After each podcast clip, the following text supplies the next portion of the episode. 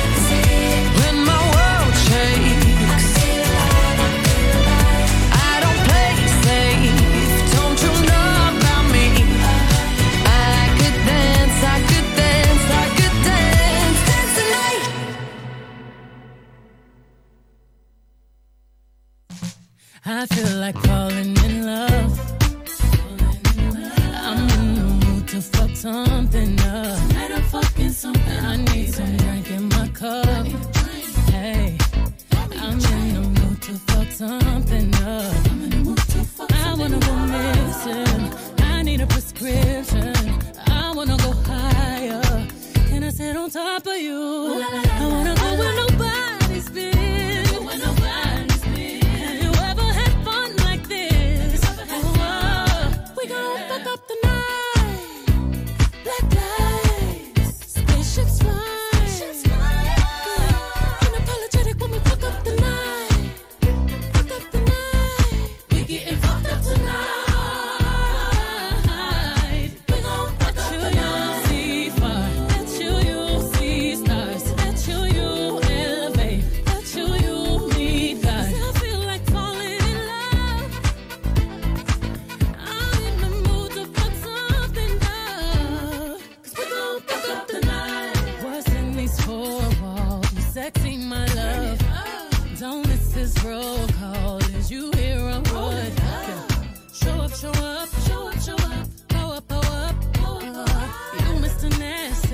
I clean it up. Where nobody's been.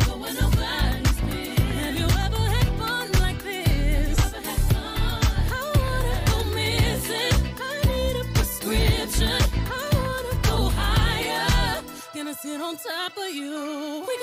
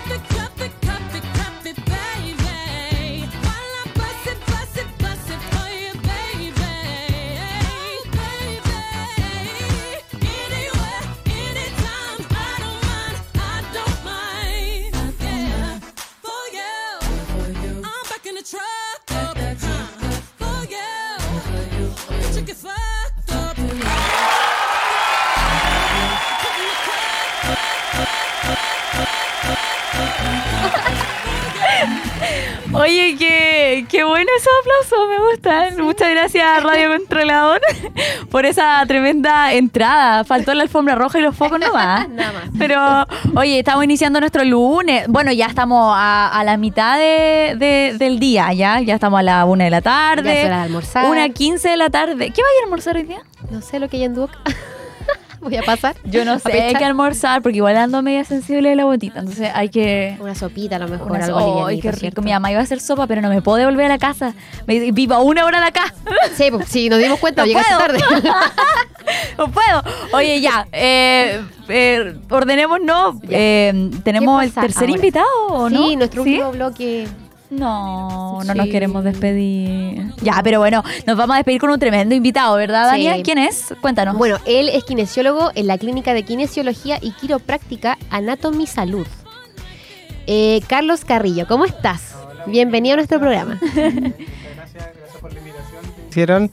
Acá feliz de poder compartir con ustedes lo que me puedan preguntar y que los auditores conozcan un poco más de lo que hacemos y hablar de salud principalmente. ¿Cierto? Tan Exacto. necesario que Oye, es. Carlos, es que justo ahora me empezó a doler la mano. A ver, ¿podéis revelar?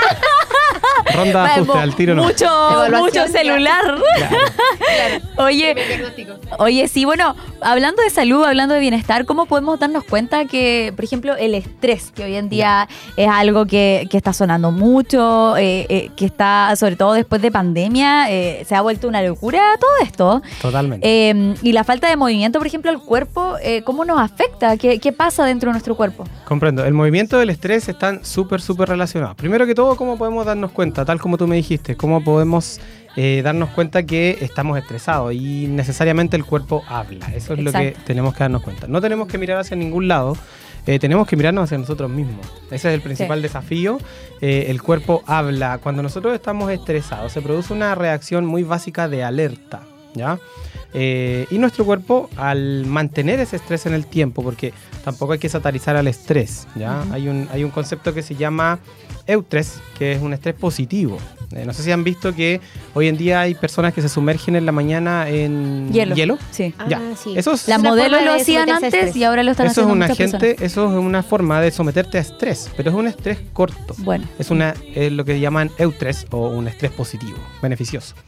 Eh, porque el estrés no es malo de por sí, pero cuando comenzamos a tener situaciones de estrés que no las canalizamos, las, eh, como tú bien dices, eh, cómo afecta nuestra falta de movimiento, es porque el estrés nos debe llevar a movimiento. El estrés es una situación muy animal eh, de nosotros que nos lleva a la alerta y a la huida. Por ende, cuando tenemos situaciones de estrés, pero no nos movemos al respecto, se nos, nos empezamos a intoxicar con nuestras propias hormonas. ¿Ya? Y el estrés está mediado por una hormona que se llama cortisol. Todo- Mm. La mayoría de la gente sabe que es la hormona del estrés. Entonces empiezan, eh, el cuerpo con, con la acumulación de estrés comienza a, a tener ciertos problemas, ¿ya?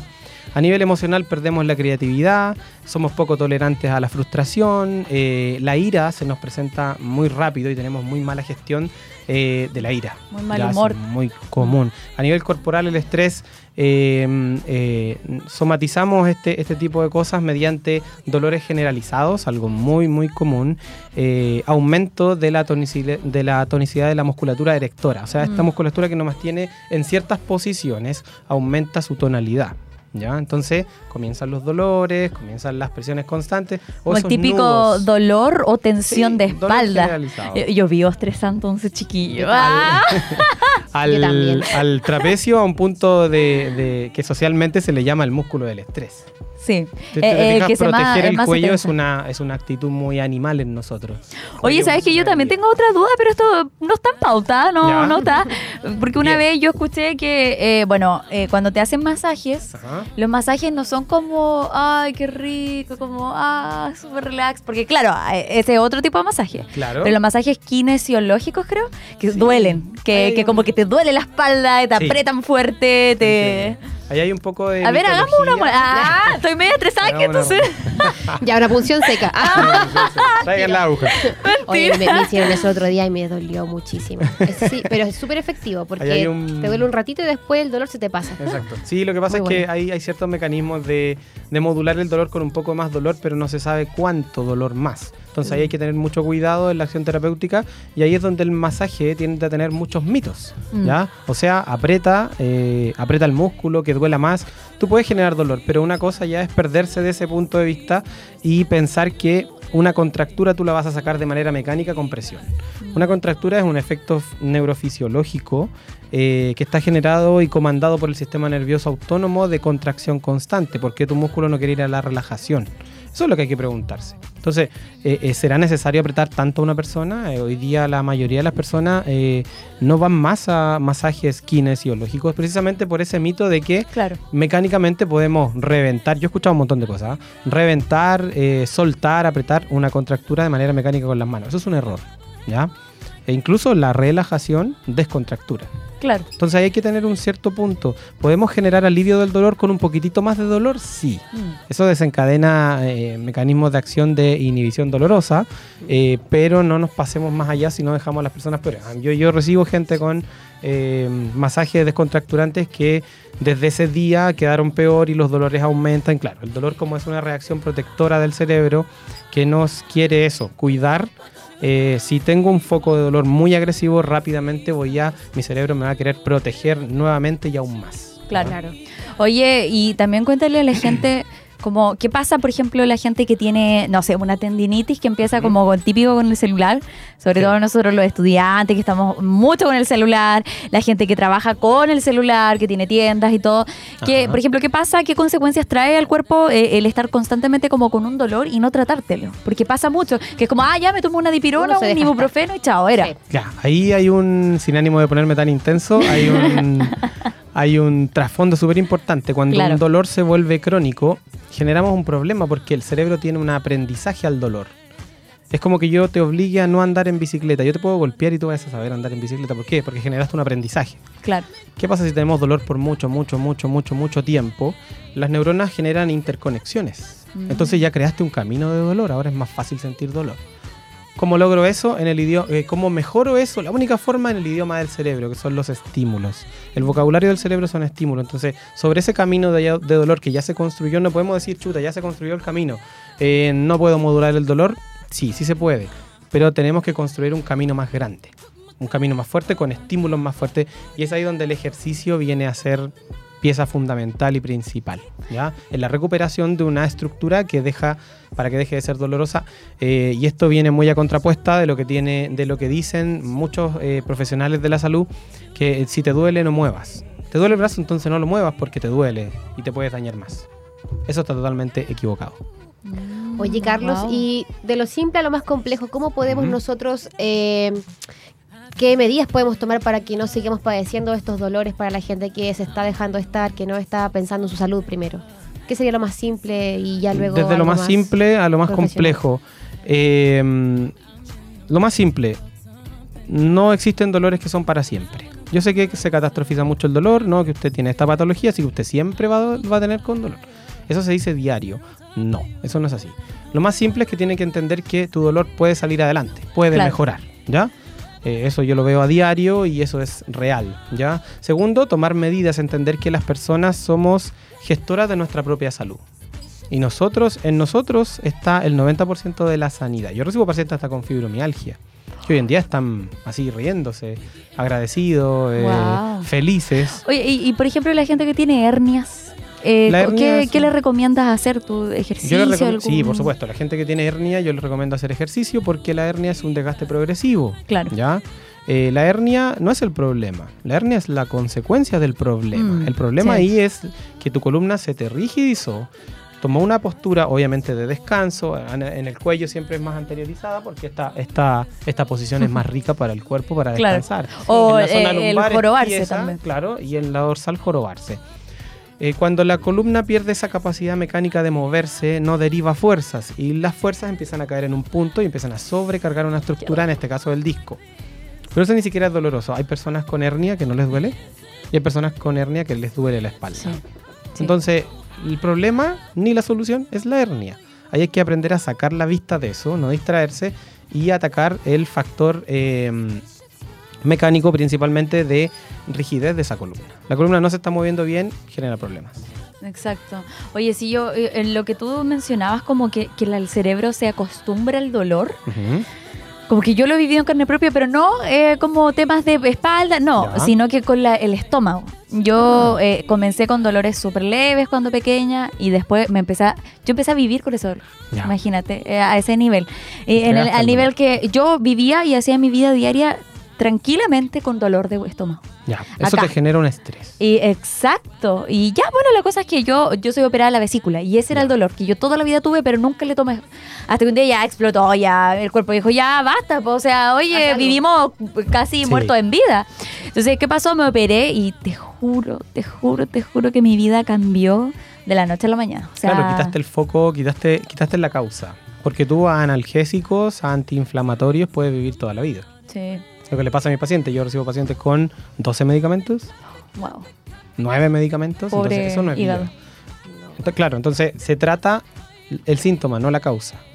Y ahí está lo peor, de, eh, ah, una pastilla para cada síntoma, vamos al kine, corriente, calor, ten- entonces Mm. eh, eh, los profesionales de la salud tristemente se han transformado en analgésicos con Sí. diferentes capacidades, ¿cierto? Pero nadie va a atacar la causa porque eso es más difícil. ¿Cómo le dice a una persona que deje de comer lo que está comiendo y comienza a comer mejor? Es terrible eso. ¿Cómo le dice a una persona que gestione sus emociones y necesitamos atacar todos tus focos de estrés psicológicos, metabólicos, mecánicos y solo así vamos a solucionar Mm. tu problema? Pero se puede. Yo y, lo que, y lo que mucha gente no sabe es que muchas enfermedades se pueden curar a través de una buena alimentación, a través de una vida sana en general. O sea, el, a mí un médico una vez me dijo, usted no se va a sanar hasta que no tenga una alimentación sana. Totalmente de acuerdo con. Porque, porque es que eh, es increíble porque tú pasas de una alimentación, por ejemplo, de frituras, de mucha masa, de mucha grasa, Exacto. azúcar, y la cambias a una alimentación como por ejemplo mucho más sana, Más enriquecida en frutas, enriquecida en un poco de carbohidratos, porque Sí. tampoco está mal dejarlos completos, eso es un, un, un- ¿cómo se llama? Un mito. Y bueno, eh, más proteína, etcétera. Y oye, es wow, es increíble el cambio como ¿Cómo tu cambia, cuerpo empieza, es como una planta, como que Sí, se revive, florece. Y por todos y lados, tenía piel, energía. No, eh, es pero brutal el cambio, encuentro yo. Es tenía verdad. ánimo, tenía todo, todo, todo. Que todo tu cuerpo se alinea, pues todos los sistemas que conforman tu cuerpo, eso que nos pasan en la universidad, ¿cierto? todo todo eh, converge y, y- y todo avanza, tiene esa cierta sinergia. Todos los sistemas, claro, los estudiamos por separado, pero nunca han estado separados. Tienen interacción. Cuando hacemos ejercicio, por ejemplo, el, el cuerpo secreta ciertas proteínas, los músculos secretan ciertas Mm. proteínas que se llaman mioquinas y que permiten el funcionamiento de todos los otros organismos. Mm. Entonces, eh, de, de todos los otros órganos. Entonces, eh, el ejercicio, por ejemplo, funciona desde ese punto de vista porque tu músculo secreta ciertas sustancias que son verdaderos estimulantes para que todos los otros organismos y las funciones que tenemos eh, estén mejor.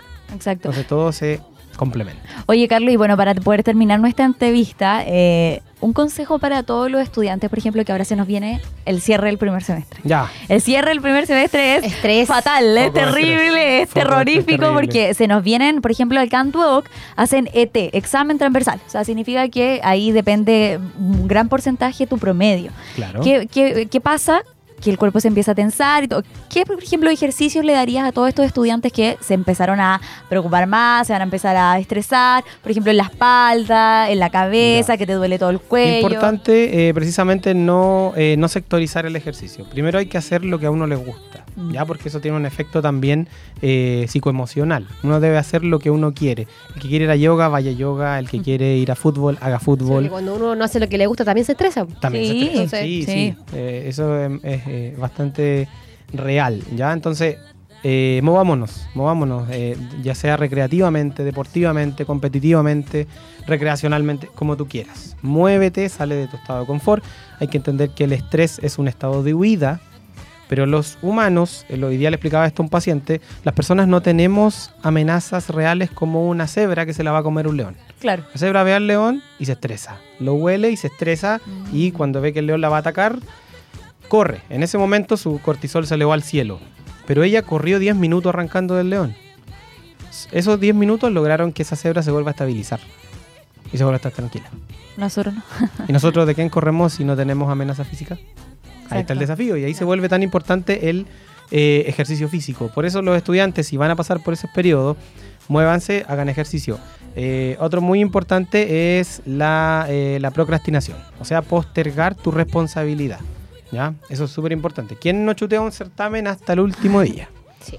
Esa ¿Quién cuestión no lo ha hecho? ¿Quién no lo hará? ¿Quién no lo ha hecho y quién no lo hará? O sea, todos pasamos por esos periodos, pero deben ser periodos de aprendizaje en donde tratemos de no llegar a hacer eso. ¿Ya? Y también igual la vara. Pasa que muchos estudiantes se preocupan como, oye, es que me tengo que sacar un 7 en ese certamen. La autoexigencia ¿Por qué? O sea, igual no podemos letal. sacar un 6, un 4, o sea, con tal que pasé ese ramo y Yo te dejé de que- estresar. Yo encuentro que los desafíos deben ser eh, mentalmente Claro. abordados. Tú puedes sacarte, un- tú puedes querer un 7 y no está mal eh, querer sacarse un 7. Exacto. Pero ¿por qué te lo quieres sacar? Entonces, eh, si tú los asumes como un desafío, como una alegría y sabes que aunque no te lo saques, tú sigues alegre. Exacto, Porque sí. no lo lograste nomás y listo. Se acabó, no, sí. no, hay, un- no hay un perjuicio, no hay un problema ahí al respecto. Mm. Eh, hasta un 4 se vuelve estresante cuando es un 4 que no está bien asumido como un desafío. Así que póngase la meta que quiera, póngase un 4, póngase un 7, pero hágalo con alegría y disfrute el proceso de aprendizaje. Porque eso es lo más importante y lo que más cuesta. ¿Quién, ¿Qué profesional nos ha sentido en el último año de carrera que siente que no sabe nada? Mm. Eso es muy común. ¿Y es por qué? Porque, el, el- Porque la- no están listos. no están listos para. Y no es que no estén listos. El problema es que eh, el aprendizaje no se concibe en el cerebro hasta que lo llevamos a, a más acciones corporales que el simple conocimiento. Mm. Lo- los que estudian pedagogía y todo eso me van a entender un poco más. Eh, en las escalas del aprendizaje hay aproximadamente seis peldaños y, la universidad se basa en los dos primeros. Entonces, que es conocer y comprender eh, aplicar, analizar, evaluar y crear, que son los otros cuatro eh, eh, escalones, entre comillas, del aprendizaje, donde uno eh, realmente aprende de verdad. No los vemos mucho, porque no aplicamos mucho en la universidad. Solo leemos diapos, solo leemos textos, leemos libros. Eh, no analizamos, no creamos con ese conocimiento, ¿te fijas? Entonces hay que avanzar hacia esos peldaños dentro del aprendizaje. El conocimiento es algo básico que no te dice nada y no lo y tú no lo concientizas hasta que lo aplicas. Por eso cuando eh, muchos profesionales pueden decir, en mi quinto año, en mi sexto año, en mi cuarto año, aprendí más que los otros Sí. cuatro años. ¿Quién no tiene esa sensación? Bueno, es porque sensación al final tú aplicas más que al principio. aplicas más y, y pudiste... eh, todo, ese, todo ese conocimiento teórico decantó en algo práctico y ahora sí es un aprendizaje. Esa es la diferencia. Oye, Carlos, muchísimas gracias por haber estado en la radio. Eh, ¿Cómo No, te nada. podemos encontrar en redes sociales? Eh, redes sociales, kine.carloscarrillo, allá me pueden ver, visitarme, eh, trabajo en Anatomy Salud junto a otros dos colegas, Pablo y Darío, son, estamos allá en la clínica para atenderlos con mucho cariño. Todo el que me quiera visitar, pacientes con fibromialgia, atendo muchos pacientes con fibromialgia, hay una cierta expertise al, eh, al respecto ahí. Eh, pero siempre con ganas de seguir aprendiendo, conociendo, cada historia es impresionante y lo importante que en la clínica, junto a mis colegas, tratamos de eh, sacar a las personas adelante. Más allá de que aplicar una técnica, mm, no, no, ca- no, no nos satisface el simple aplicar una técnica. Que la Lo persona tratamos viva de mejor. acompañar. Sí, Exacto. que viva mejor. Lo tratamos de acompañar y por eso se sana la gente, no porque seamos genios ni super kinesiólogos. Gente se sana porque los involucramos en un proceso de vida en donde integral. ellos son los protagonistas. Buenísimo. Ahí está la diferencia. Muchísimas gracias. Muchas gracias, Carlos, por estar con Nada, nosotros hoy día. Gracias a ustedes por Que invitarme y nos vemos en Instagram, Así kine.carlos es. Carrillo, eh, arroba Anatomy Salud, nuestra clínica, eh, así que allá nos vemos. Allá nos vemos. Ahí tienen los Instagram para poder seguir a Carlos. Bueno, chicos, nosotros nos despedimos de este eh, lunes 5 de junio. Ya estamos en junio, ya pasamos mayo. Pasamos mayo. Yo, para mí, el mes más difícil es mayo, de todo el año. ¿De ¿Por verdad? qué? Porque siempre, mira, es accidentalmente o casualmente me han pasado puras cosas negativas en mayo durante tres años. Y cosas fuertes negativas. ¿No será que Muy está fuertes. ¿No será que está muy enfocada, muy así como... No, es que eh, yo, por ejemplo, todos los, los años yo digo, ya, mayo va a ser mi mes, dije. Ah. En vez de transformarlos como, ay, mayo, qué fome. No, es, es todo, todo lo contrario, lo espero con más fe todos los años y, Y me, siempre me pasa decepciona más. Oh. Pero bueno, pero bueno, lo, lo bacán de mayo fue que entrevisté a Agatha Ruiz de la Prada. Eso ya que me nací deja... yo, tu colega. Obvio, pues que partimos nuestro programa, pues. ¿Viste? Él también nació en mayo. Exacto, así Ya. que, bueno, el mejor mes del mundo. ¿ah? mayo será tu mes Ya, favorito. chiquillos, cuídense, que estén muy bien. Los, esper- los esperamos el próximo lunes a las 12 del día. Recuerden seguir a AE Radio en sus redes sociales como arroba AE Radio. Muy fácil, ¿cierto? Nos, vemos, el otro lunes a las 12. Chau, chau. Que estén bien. Desde el Chile, esto es AE Radio.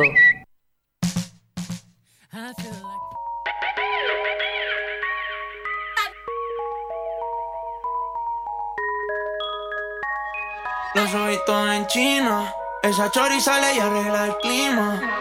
Habla español latino. Me pregunto si baila como camina.